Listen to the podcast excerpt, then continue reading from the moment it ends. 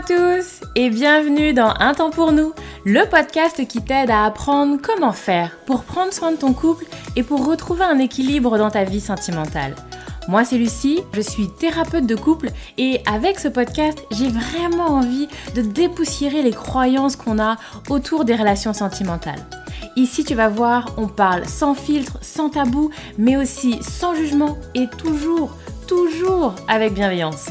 Donc, retrouve-moi sur ce podcast toutes les semaines si c'est compliqué dans ton couple ou si ça va, mais que tu as envie de l'entretenir et de le booster un peu. Dans tous les cas, tu es au bon endroit, alors installe Hello, bonjour à tous, bonjour messieurs dames, j'espère que vous allez bien. Je suis très très contente de vous retrouver aujourd'hui pour un nouvel épisode du podcast et avant qu'on commence, je mets les pieds dans le plat. Est-ce que vous avez pu prendre le temps messieurs dames de laisser un petit commentaire, de mettre une petite note pour venir encourager, soutenir le podcast?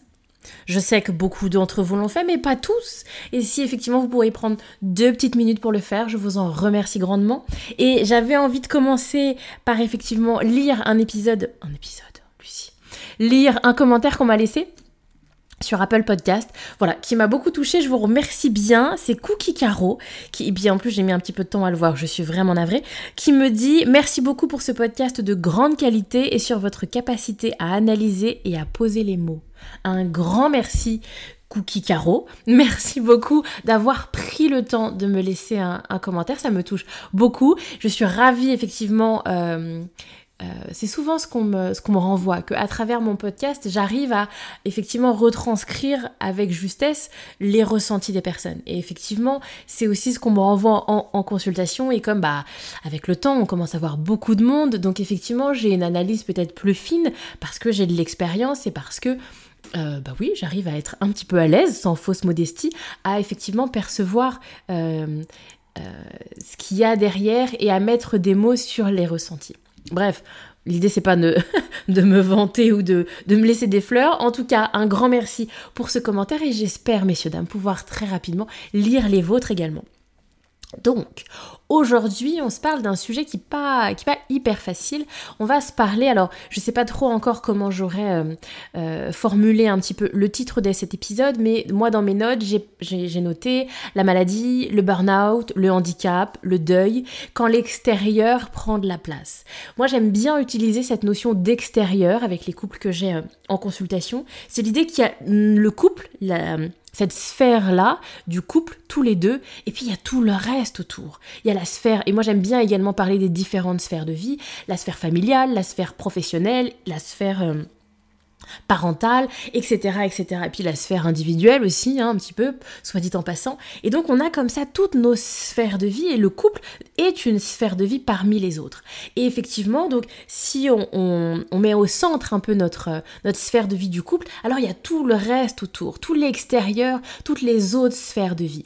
Et moi j'ai pas mal de couples qui vont consulter car ils sont écrasés par l'extérieur. Ils sont écrasés par les autres sphères de vie. Donc je vous disais par exemple un burn-out qui va effectivement être complètement omniprésent, envahissant. Je vous parle également de maladies. Moi je reçois des couples qui vont être soit dans une maladie individuelle, l'un des deux, parfois les deux, Soit ça va être également la maladie ou le handicap de leur enfant. J'ai également des personnes qui vont consulter parce qu'ils sont touchés par la perte d'un être proche, par un deuil, et où effectivement, bah, du coup, euh, ces autres sphères de vie, elles exigent complètement leur attention, leur disponibilité mentale.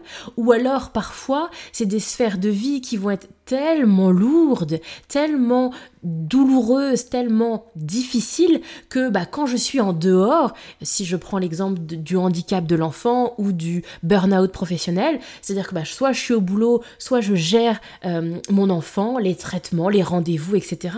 Quand je ne suis pas là-dedans, alors juste je comate ou je dors en fait. J'ai plus du tout d'énergie pour le reste. Je suis en mode survie sur mes autres sphères de vie. Et parfois, le couple. Et j'ai beaucoup de couples qui consultent comme ça sur on est ou on a été en mode survie, à être vraiment dans la sphère couple réduite à son minimum, parce que envahi, écrasé par les autres sphères de vie. Et j'attire votre attention aussi parce que souvent quand bah, ces autres sphères de vie, parce qu'il y a de la maladie, parce qu'il y a des choses compliquées au travail ou dans la famille, alors je vais pas avoir assez d'énergie pour donner, pour m'ajuster, pour euh, m'accorder à l'autre, pour être attentive, pour être euh, bienveillante, attentionnée. Non, Bien souvent, ce qui m'est décrit, c'est des, personnes qui se sentent avec quelque chose qui est un peu plus à vif, là, qui est un peu plus âpre, un peu plus exacerbé, où je vais être plus exigeante, je vais être plus vite agacée, moins facile, moins patiente. Et puis, vous savez, ce...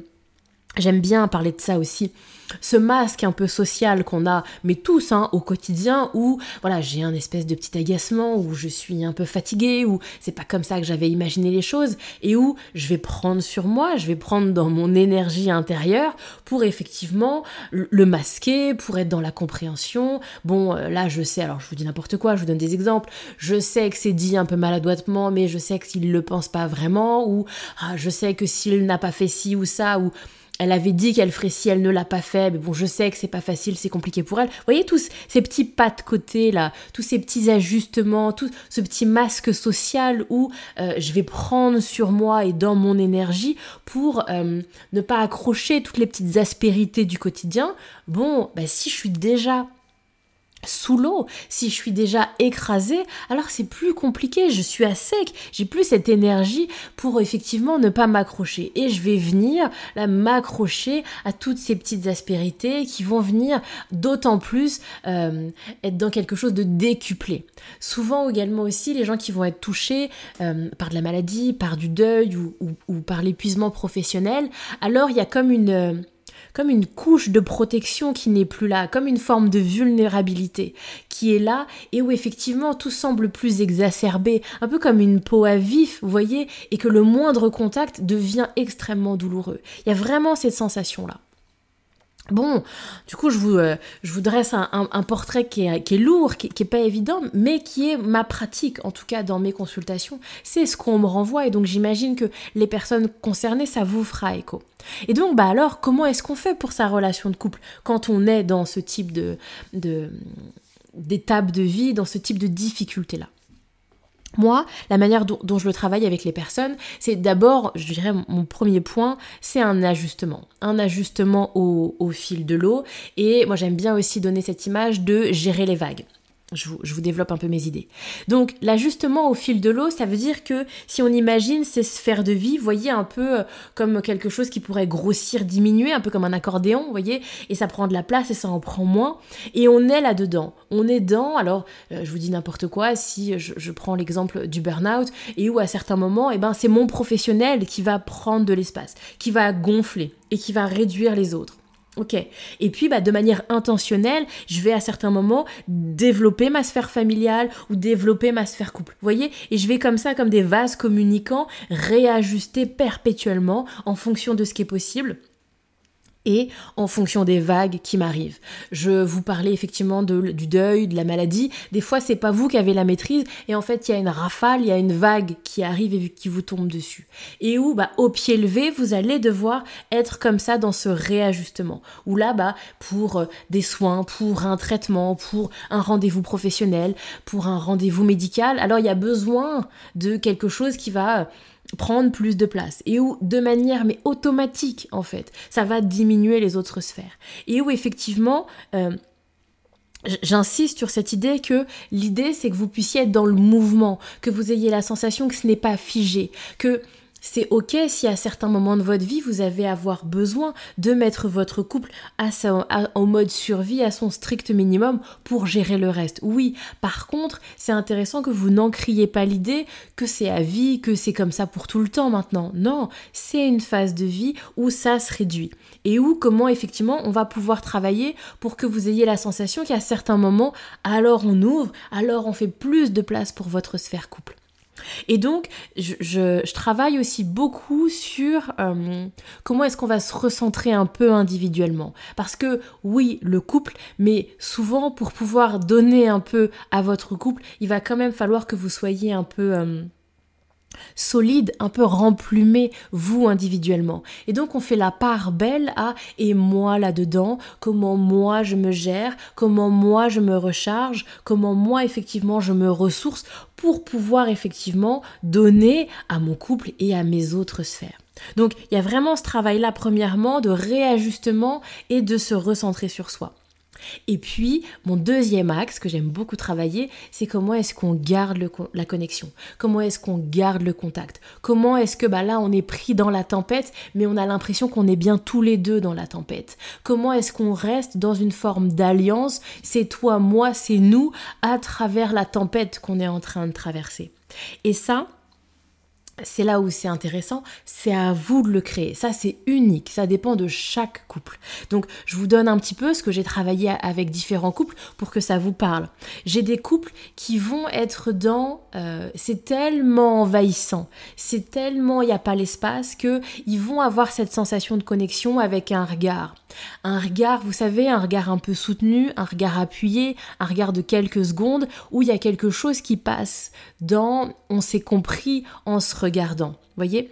Ça peut être également de se tenir la main, ça peut être également de se prendre dans les bras, ça peut être également de s'embrasser avant de se coucher, de se dire bonne nuit, d'avoir un moment de tendresse avant de se coucher, ça peut être également de euh, prendre un petit peu de temps pour envoyer un petit message, pour se souhaiter une bonne journée, ça peut être prendre le temps pour envoyer un message sur la, la pause déjeuner, ça peut être cinq minutes en rentrant le soir pour venir se raconter la journée, ça peut être marcher, vous voyez ce que je veux dire? On est sur des petites choses, l'idée c'est pas d'être sur des grands moments ou des, des grandes organisations qui vont sans doute pas correspondre à votre réalité. Par contre, comment est-ce que dans le quotidien, sur des petites choses intentionnelles, parce qu'encore une fois, on peut se tenir la main et il n'y a rien qui passe. Et on peut se tenir la, main de, quelque chose d'intentionnel où en fait il y a une vraie connexion qui passe.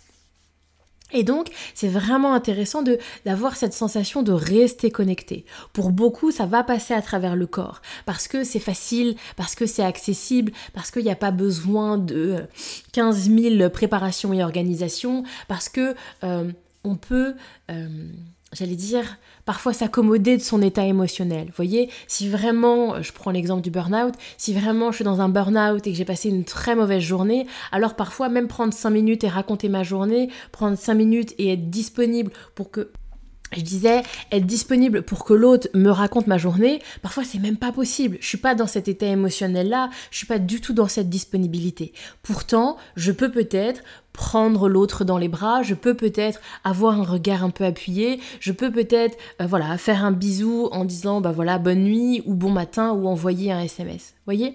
Donc c'est pour ça que l'idée ça va être de trouver des petites choses qui vont vous correspondre à vous, qui vont fonctionner dans votre couple, où vous allez avoir cette sensation de, voilà, il y a quelque chose qui passe, il y a une connexion entre nous. Et ça, c'est ultra précieux. Encore une fois, vous n'allez pas pouvoir toujours avoir de la marge de manœuvre sur votre extérieur. Vous allez parfois de manière intentionnelle pouvoir déterminer que bah non, là je veux que le couple prenne plus de place et que donc il y ait moins de place pour les autres sphères. Oui, parfois, mais pas tout le temps. À certains moments, ça s'impose à vous. À certains moments, c'est pas vous qui avez la maîtrise et les vagues, comme j'aime bien appeler ça, vous tombent un petit peu dessus.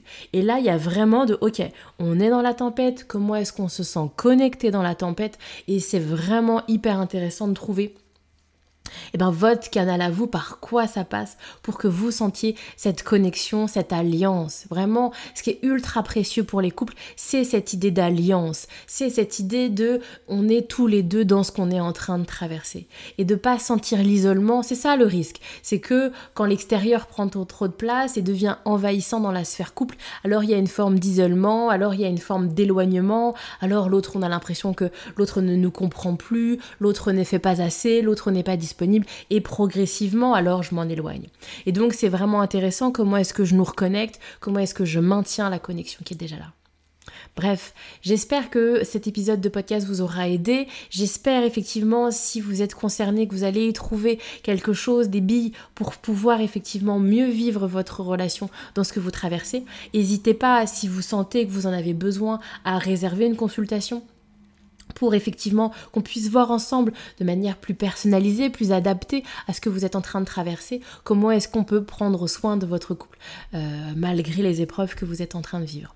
Dans l'attente, je vous souhaite une très bonne journée et je vous dis à très vite pour un nouvel épisode du podcast.